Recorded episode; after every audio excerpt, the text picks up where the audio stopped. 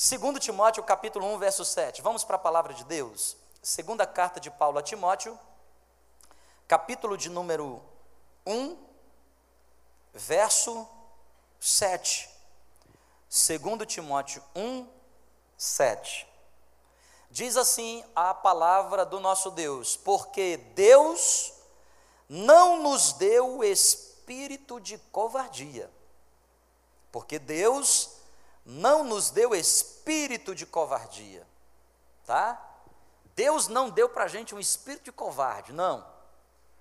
Que espírito Deus tem nos dado? Mas o espírito que Deus tem nos dado é um espírito de poder, espírito de poder, espírito de amor e espírito de que gente de equilíbrio, moderação.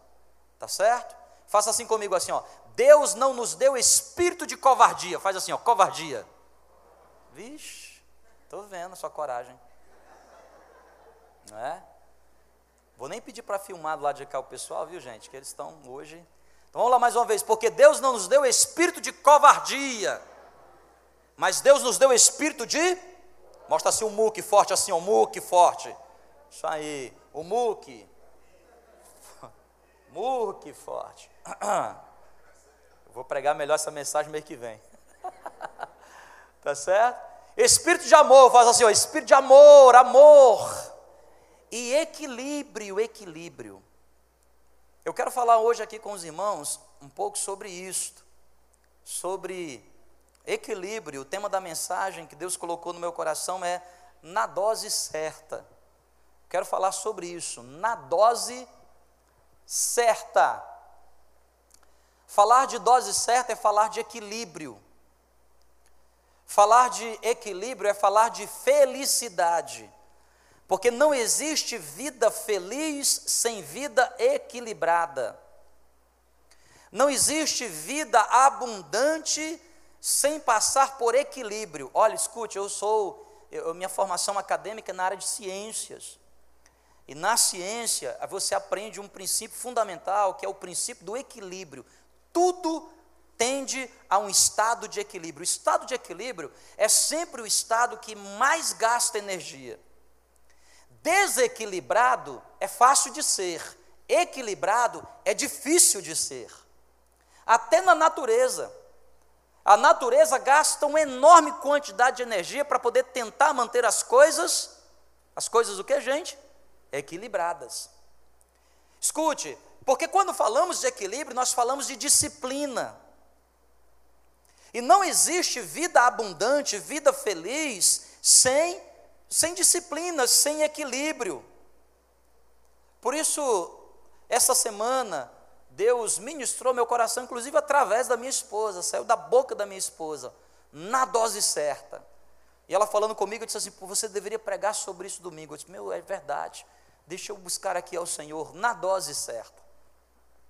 Durante algum tempo, eu, eu, eu na área de ciências, sempre trabalhei numa área é, de desenvolvimento de medicamentos, de, de fármacos, de, de, drogas, como se chama é, no meio acadêmico. Ah, e, e, uma coisa que é muito interessante quando você trabalha na área, numa área como essa é que você sempre está buscando é, o que a gente chama de janela terapêutica. Porque a, a, a, a, relação né, entre aquilo que pode ser bom e aquilo que pode ser ruim é a dose. Olha que coisa interessante. Até água que é inodora, incolor, sem gosto, ela pode ser prejudicial se não tiver na dose, na dose certa. Tudo na vida é uma questão de dose. Nós estamos agora no meio de uma pandemia, o vírus SARS-CoV-2 está aí infectando as pessoas. Nós estamos nos acostumamos a ouvir, né, falar da COVID-19 vacinas de pelo menos, pelo menos, escute, eu fiz uma pesquisa recentemente, pelo menos grandes, 17 grandes laboratórios mundiais tentando uma corrida para encontrar uma vacina. E quando a vacina chega nessas fases, meio que atropeladas até, mas chega nessa fase, que é a fase clínica de estudos, o que mais se busca é o que nós chamamos de janela terapêutica. O que é uma janela? Janela terapêutica é quando você tenta achar uma relação entre uma relação de dose entre uma substância que pode ser tóxica ou ativa para um determinado tipo de enfermidade. Nós dizemos que o ideal seria trabalhar com janela acima de 10. Né? Janelas terapêuticas acima de 10. O que, que significa uma janela terapêutica acima de 10? É que quando eu tomo uma dose de qualquer medicamento para poder observar a cura em mim, essa dose está pelo menos 10 vezes menor em concentração do que a primeira dose que geraria o primeiro efeito tóxico. Janela terapêutica, tudo uma relação de dose. Na vida da gente também, para a gente encontrar cura, nós precisamos da dose certa. Se nós queremos achar sucesso, nós precisamos da dose certa.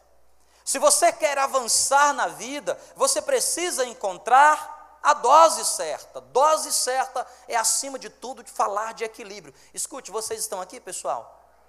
A Bíblia diz que Deus não nos deu um espírito de exagero. Deus deu para a gente um espírito de moderação. Deus deu para a gente um espírito de equilíbrio. Eu não sei o quanto você aprecia né, culinária. Eu não gosto de fazer, mas eu gosto de apreciar uma boa culinária. Não é? E como é bom você, às vezes, encontra um chefe que prepara para você uma coisa simples, um arroz. Mas ele, ele, ele, ele entrega para você um arroz né, que, que tem ali a, a, um equilíbrio, uma moderação entre, usando simplesmente sal. Porque coisa ruim é você comer uma comida muito salgada, sim ou não? É ou não é? Você está morrendo de fome, você come aquela comida, está salgada, você nem consegue. E como é ruim também você provar algo que não tem uma certa quantidade de sal, moderação, equilíbrio. A Bíblia diz que Deus não nos deu um espírito de covarde. Porque covardia é a expressão do desequilíbrio. Deus nos deu um espírito de poder. Agora, esse poder não é um poder exagerado. Porque às vezes nós estamos aplicando exageradamente poder em áreas da nossa vida e descobrindo outras áreas.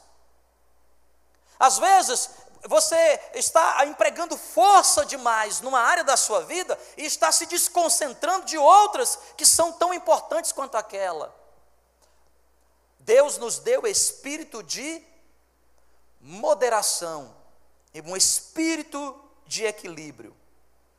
Pastor, onde que essa dose certa deve estar?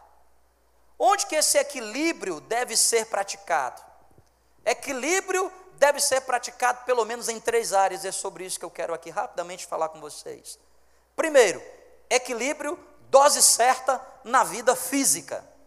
Equilíbrio, dose certa na vida física, porque você precisa entender que além de ser um ser espiritual, Deus te deu um corpo, Deus te deu um mundo, um planeta, Deus te deu uma família, Deus te colocou nessa terra e você, antes de ser um ser espiritual, é um agente físico.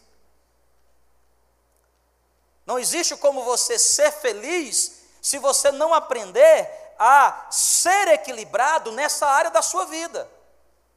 Nós cristãos passamos a nossa vida inteira, não é? Tentando lutar com o que nós chamamos assim no nosso jargão de crente, prazeres da carne. Já ouviu essa expressão? Eita, meu irmão está na carne. não é? Falando em carne, não esqueça de levar a sua carne, tá bom? Tá certo? Aí, pastor, o senhor está pregando, podia estar no espírito. Leve sua carne, viu? Porque vai ter churrasco lá na proporção da sua fé. Entendeu, né? Lá vai ter um alacarte de chambari a filé mignon. Depende do que você levará. tá? Então a gente, a gente passa a vida inteira assim, né? Olha os prazeres da carne. Escute, presta atenção. Como se os prazeres da carne fosse algo que Deus não criou. Você sabia que Deus também nos criou para termos prazer? Aliás, a Bíblia diz que Deus tem prazer, o Deus que nós servimos é um Deus que tem prazer na minha alegria, como um pai que se alegra com o sucesso do filho. Qual é o problema do prazer? O problema do prazer é o desequilíbrio. O problema do prazer é a falta de moderação, é o exagero na dose. Por exemplo, comer é um prazer da carne, sim ou não? É ou não é, gente? Claro, tanto é que a Bíblia diz que quando você quer fortalecer o espírito, você tem que fazer jejum. O que é, que é jejum? Acima de tudo, abstinência de alimentos. Você tem que parar de comer para fortalecer o teu espírito. Então, comer, quem aqui gosta de comer? Oh, Jesus, quem já está pensando na janta? A minha esposa falou assim, olha, hoje o nosso jejum vai até meia-noite, está bem? Eu disse, amém, filha. Ou seja, eu não vejo a hora de chegar meia-noite, né? Porque o jejum fortalece o nosso espírito. Agora, significa dizer que eu não devo viver um prazer que Deus nos deu? Gente, vou falar um negócio para você, comer é bom não é bom, gente? Fala sério. Hum? O que é que você gosta de comer? Não fala. Não fala. É bom ou não é bom? Hein? O que é que você pode pensar? Por exemplo, o que tem aqui nessa terra que é maravilhosa. Gente, eu sou fortalezense, não gostava muito de peixe. Cheguei aqui, meu Jesus amado. Eu vou visitar o pastor Leandro. Cadê o Leandro? Né? Aí vou lá com ele em Mucajaí e quando a gente vai lá com o John em Caracaraí, ele leva a gente numa peixaria lá, irmão. Que o cara pega aqui o peixe direto lá daquele rio, do Rio Branco lá. Gente do céu. É, que negócio bom a tambaqui. É ou não é, gente? Ficou com fome agora, não foi? Ficou só imaginando, né? Qual é o problema da gente comer um tambaqui? Problema nenhum. O problema é quando você passa a comer dois, três. Quando você sai da dose certa. E vai para onde? Para o exagero. Você aplica força demais diante de algo que você não, você deveria agir de maneira equilibrada. Olha, outro prazer, irmão, da carne. Fala com sinceridade. Dormir é bom ou não é bom, gente? Olha, olha. Gente, é, pastor, que sono. Pastor André, dormir é bom? Ele está acordado aí, não? Tá, né? Pastor André, irmão, é, é uma bênção. Ontem eu fui com ele no Nazacamp pela primeira vez, andei com ele, ele dirigindo no carro dele. Irmão do céu. E a gente ali voltando, né? Depois de ter levado bastante sol, foi ou não foi, Randall? Teve uma hora que o Randall falou assim: Pastor André, você está acordado? Aí o André olhou assim: Estou acordado. Eu passei a mão assim na frente dele, assim, do olho dele, para conferir, né? Porque gosta de dormir. É, uma, é bom dormir ou não é, pastor André? É bom dormir orando. Posso contar para o pessoal? Não. Não vou contar, vai. É bom. É verdade ou não é verdade, gente? Por exemplo, ó, o meu domingo, o meu domingo pastoral é segunda. O meu domingo, porque segunda é o dia que eu posso dormir um pouco mais. Podia, até o dia que apareceu um tal de moço chamado Joabe nessa igreja. Que a gente está malhando com ele, segunda, quarta e sexta, seis da manhã. Uau!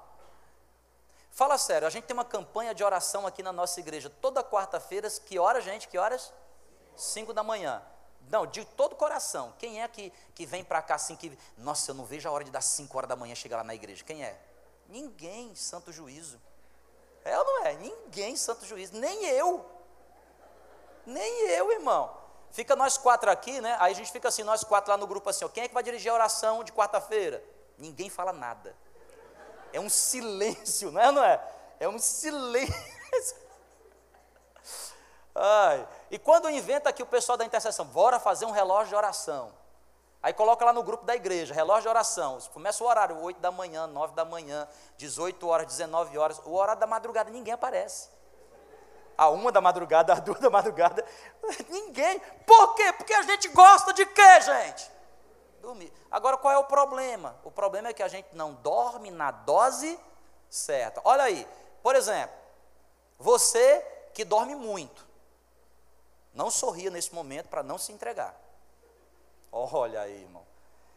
Gosta de dormir, vai dormir 10 da manhã e acorda 10 Vai dormir 10 da noite e acorda 10 da manhã. Gente, é 12 horas de sono. Né? Não é um sono, é uma hibernação. Hibernou, né? Perdoa, acorda, menino. Então, a vida acaba não progredindo. Por quê, querido? Você passou metade da vida dormindo. Metade, é para dormir um terço da vida, dormiu metade, 50%. E quando chega aos 50, 60 anos, diz assim: eu perdi a vida. Claro, dormiu. Perdeu mesmo. Perdeu metade da vida. Ou então o exagero é do outro lado, porque quem dorme demais tem um problema de preguiça. Aí precisa ler lá Provérbios, ó, vai ter com a formiga preguiçoso. Está lá Salomão nos advertindo. Só que tem gente que é desequilibrado para o outro lado, que dorme pouco. Dorme pouco demais. Eu tinha um orientador meu, amigo, orientador de pós-doc. Ele falava assim, ele tinha orgulho, ele chegava no laboratório e dizia assim, porque eu durmo apenas quatro horas por noite. Era um orgulho. Ele chegava no laboratório às oito da manhã, ficava direto, ia embora às seis da tarde, que tinha filho, pegava na escola. Ficava em casa, quando era dez da noite, voltava para o laboratório, ficava até às três da madrugada. E achava isso lindo e tentando inculcar isso na gente. Olha, você, porque você tem que entender que a produtividade vai aumentar, porque enquanto os outros estão trabalhando 8 horas, nós estamos trabalhando 15 horas, 16 horas. Eu, vai para o céu, menino. Não podia mandar ele para China, né, nessa época. Vai para o céu. Porque é um exagero. Claro, querido, eu sei que há momentos da fase da nossa vida. Às vezes você está se preparando para um concurso. É claro, você precisa dormir um pouco mais cedo, talvez menos horas, para você estudar um pouco mais. Eu estou falando de uma rotina de vida. Eu lembro que em momentos picos da minha história, da minha vida, principalmente estudantil, teve anos que eu tive que parar, que eu tive que dormir pouco, porque eu me estava dedicado sobre os livros, sobre os estudos. Às vezes porque você está numa viagem, às vezes por causa de um projeto. Entendo, eu estou falando é do desequilíbrio na área física porque os prazeres da carne estão dominando você. E Paulo nos, nos, ensina em Gálatas capítulo 5 que a gente não deve ser susceptível a esses prazeres. Escute, querido, Deus nos deu espírito de equilíbrio. Amém, pessoal? Olha aí, quer ver uma outra coisa na área física? Vida financeira. Hum, pastor, pula, pula essa parte. Quantas pessoas são desequilibradas nesta área? E geralmente você tem os dois extremos no meio da igreja. Primeiro extremo, aquele camarada que gasta mais do que o que ganha e gasta mesmo. E ainda fica botando a culpa no diabo, o seu diabo devorador que levou meu dinheiro. Não foi o diabo, não, foi tu mesmo, mano. Entendeu? Para que, que você tem um cartão de crédito com três vezes mais do que o que você ganha? Eu sou forte, pastor, não vou cair em tentação. Eu tenho uma renda, meu cartão de crédito é um terço do que eu ganho, um terço. Ok?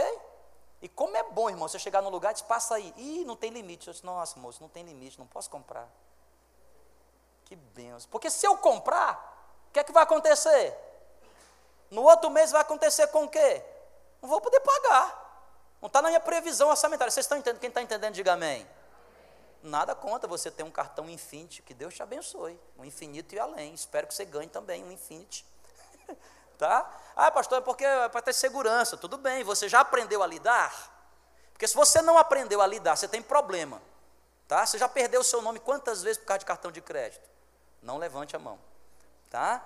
Então, seja equilibrado nessa área. Então tem gente que é desequilibrado, crente, cheio do poder do Espírito Santo na igreja. Oh, oh deixa queimar. Mas na área, na área finança, assim, Deus queimou foi tudo. Cartão de crédito está queimado mesmo, o chip. Está desequilibrado, você precisa de dose certa, que vocês estão comigo, pessoal, amém?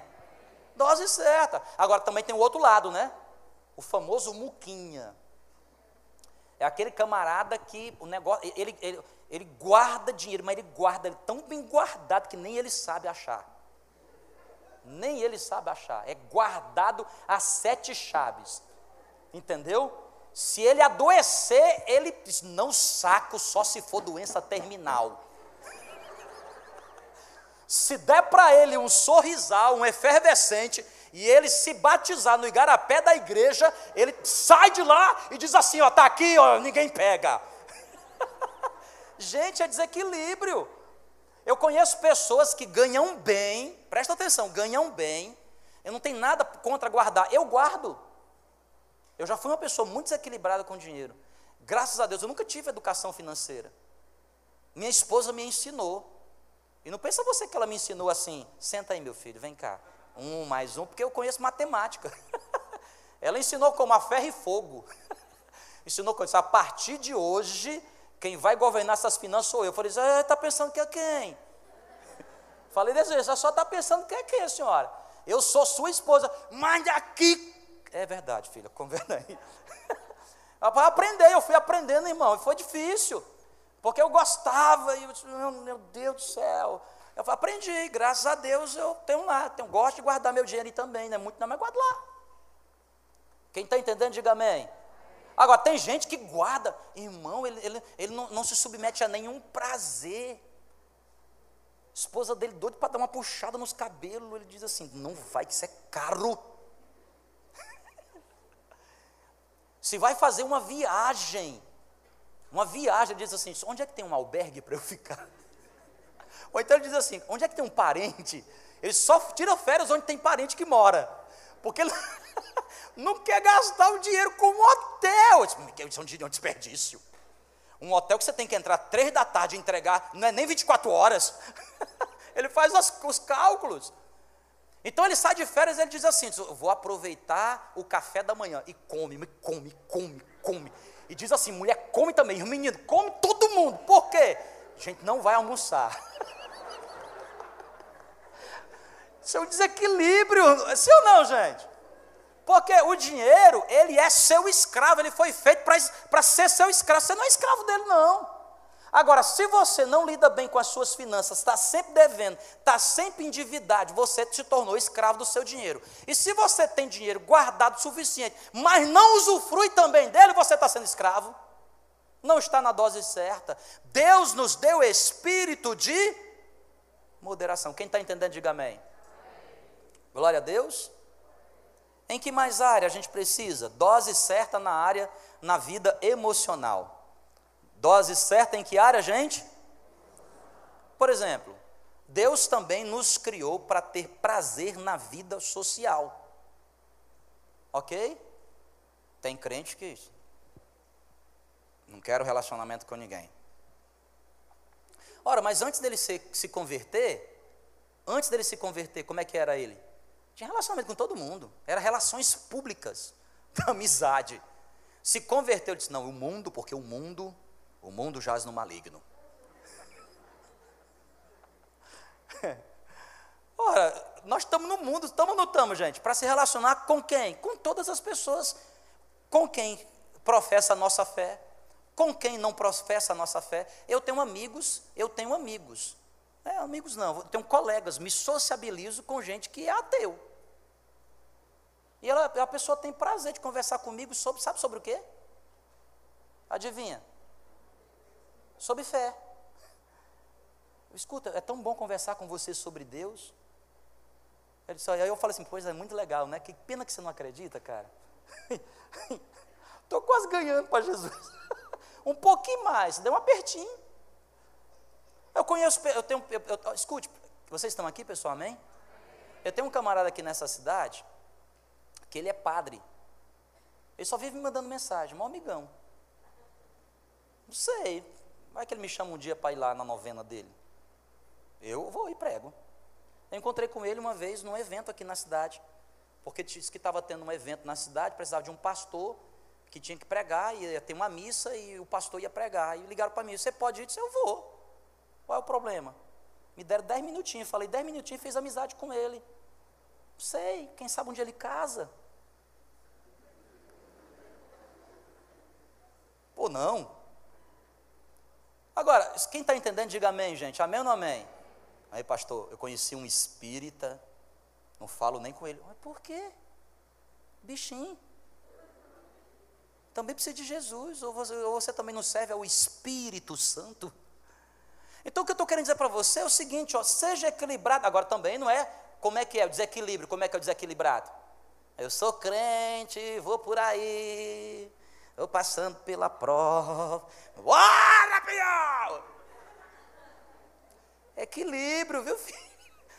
Na segunda, na, no domingo é deixa queimar. E na segunda-feira, no piseiro, é, é equilíbrio.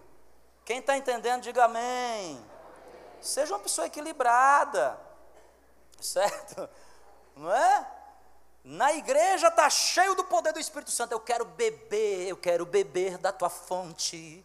Vou mergulhar. E na sexta-feira eu quero beber da tua fonte. Menino. Seja equilibrado, rapaz. Quem está entendendo aí, diga amém. Ó, oh, é equilibrado na vida emocional, relacionamento versus trabalho. é, é, Kelly sempre gostou de trabalhar, meu esposo sempre gostou. Sempre, né, tem, tem dois tipos de mulheres, basicamente assim, aquelas que gostam realmente de trabalhar, gostam do trabalho, e tem aquelas mulheres que gostam mais de ficar dentro de casa. Eu respeito as duas. A minha, né, eu fui criado por uma. Minha mãe, ela é muito dentro de casa, minha mãe não gosta muito de trabalho. Mas a minha esposa, desde quando eu conheci, e foi isso que me atraiu nela. Ela gosta, gosta de ter as coisas dela, a vida dela, e eu acho muito bacana. E é muito interessante. Quando a gente casou, ficamos né, sem filhos e tal, aí quando. E a Kelly trabalhava, ganhava até mais que eu. E era muito bacana aquilo, porque ela pagava para minhas coisas também, era muito bom. Aí ela engravidou, Sara, primeira filha nossa, né? Gravidou. Nessa época ela, ela trabalhava numa empresa de, de, de de telefonia, tinha uma posição lá bem elevada e tal, mas ela disse assim, eu, disse, eu vou deixar tudo, porque eu quero me dedicar à maternidade. E eu era estava terminando os meus estudos, tinha bolsa de estudo, não tinha, não tinha concurso ainda, emprego ainda não. Eu falei, tá bom, filha, vamos lá. Então Kelly gosta da maternidade e ela, e ela, e ela ficou os últimos 10, 11 anos da vida dela sem trabalho, se dedicando a criação da Sara, aí depois veio a Esté. Claro que ela trabalha comigo aqui na igreja, era voluntária aqui na igreja, aquele negócio todo e tal. Do ano, de dois anos para cá que ela voltou a estudar, esse ano ela abriu um empreendimento para ela. Começou no meio da pandemia, então ela tem trabalhado bastante. Todo mundo que é empreendedor aqui sabe que o negócio no começo tem que estar tá lá, o olho do dono tem que estar tá lá trabalhando, e ela está trabalhando bastante, muito trabalho, não é? E eu também tenho as minhas atividades aqui na igreja, eu sou pastor aqui na igreja, tenho que dar aula na universidade, eu superintendo 20 igrejas aqui na região norte, tem uma série de coisas, de problema para resolver, toda hora tem problemas. Então a gente achou um equilíbrio, o equilíbrio era o quê? Jean, será que você pode ficar um período em casa? E eu passei os últimos anos a me dedicar um período para ficar em casa. As manhãs eu estou em casa, então sempre um período em casa, porque nós temos filhas pequenas. Vocês estão aqui comigo ainda, gente? Já estou terminando aqui, presta atenção. Esses dias, a, a Esté chegou para a gente, e ali conversando com a gente, ela falando assim, mamãe, estou sentindo falta da senhora. Mamãe, papai é legal. Menina de seis anos, gente. Dedurando eu para a mulher. Ela falou assim: o papai é legal, mas ele não brinca muito comigo. Eu disse: como, menino? Eu só vivo brigando, brincando contigo. Mas ela, você não brinca que nem a mamãe. Eu brinco de boneca, eu brinco de boneca com minhas filhas. De boneca. Entendeu? Mas ela diz assim, papai, mas o senhor não sabe brincar muito. O senhor quer pegar a boneca e, e fazer luta. Porque como é que brinca de boneca? Eu não sei, velho. Né? Ela diz, veja o nininho aqui, vamos botar para mamar, bota, nanhá. Eu disse, vamos lá, dá um armlock aí dela. né? Aí ela falou, estou sentindo falta. E a, e a Kelly, foi quando nasceu essa mensagem, né? E a Kelly falando assim, Jean, eu acho que a gente precisa equilibrar. Vamos orar aqui, porque eu preciso estar um pouquinho mais. A dose certa nos relacionamentos. Ei, irmã, irmãozão, será que você tem achado o equilíbrio, a dose certa entre as suas relações familiares e o seu trabalho? Será que você tem sido equilibrado diante disso? E eu falo especificamente para quem tem, quem tem filhos, ok? E quem tem filhos na primeira infância. Sabe o que é a primeira infância, gente? São os dez primeiros. Aliás, a, primeira, a infância é dividida em duas partes, tá? A primeira infância ali até os sete anos, depois tem a segunda infância. Então vou resumir aqui: os dez primeiros anos. Procure estar com seus filhos, estabeleça relacionamentos afetivos profundos. Olha, eu estava lendo um artigo científico, presta atenção, um artigo científico de sociabilidade, de psicologia. Vocês estão aqui, não estão, gente, comigo? O artigo dizia o seguinte: olha, presta atenção, olha que coisa besta. Dizia assim, ó, uma das maneiras das meninas não namorarem precocemente, uma das maneiras é ela desenvolver uma afetividade profunda com o pai, com o sexo oposto, o sexo masculino. E o artigo dizia o seguinte: uma coisa simples, aprenda a pentear o cabelo dela. Meu irmão, quando eu li esse artigo, eu comprei tanta escova lá para casa. Todo o tempo todo, é, não é menino, entendeu? Se é para escovar, se é para tirar piolho, seja o que for, tô, eu estou lá escovando, estou escovando com maior, já com as segundas intenções. Essa menina aqui, ó, lá na frente, entendeu? Mané chegar lá perto de casa, que falar cabelo lindo, ela vai dizer assim: meu pai já disse que era. Aí as meninas de 13, 14 anos, de 15 anos, tem as meninas aqui de 15 anos. Ai, pastor, é que fulano chegou para mim, ai, falou uma coisa assim, ah, menina, vai estudar. Pô, conversa, os caras com conversinha fiada. E os meninos do mesmo jeito. Os meninos do mesmo jeito.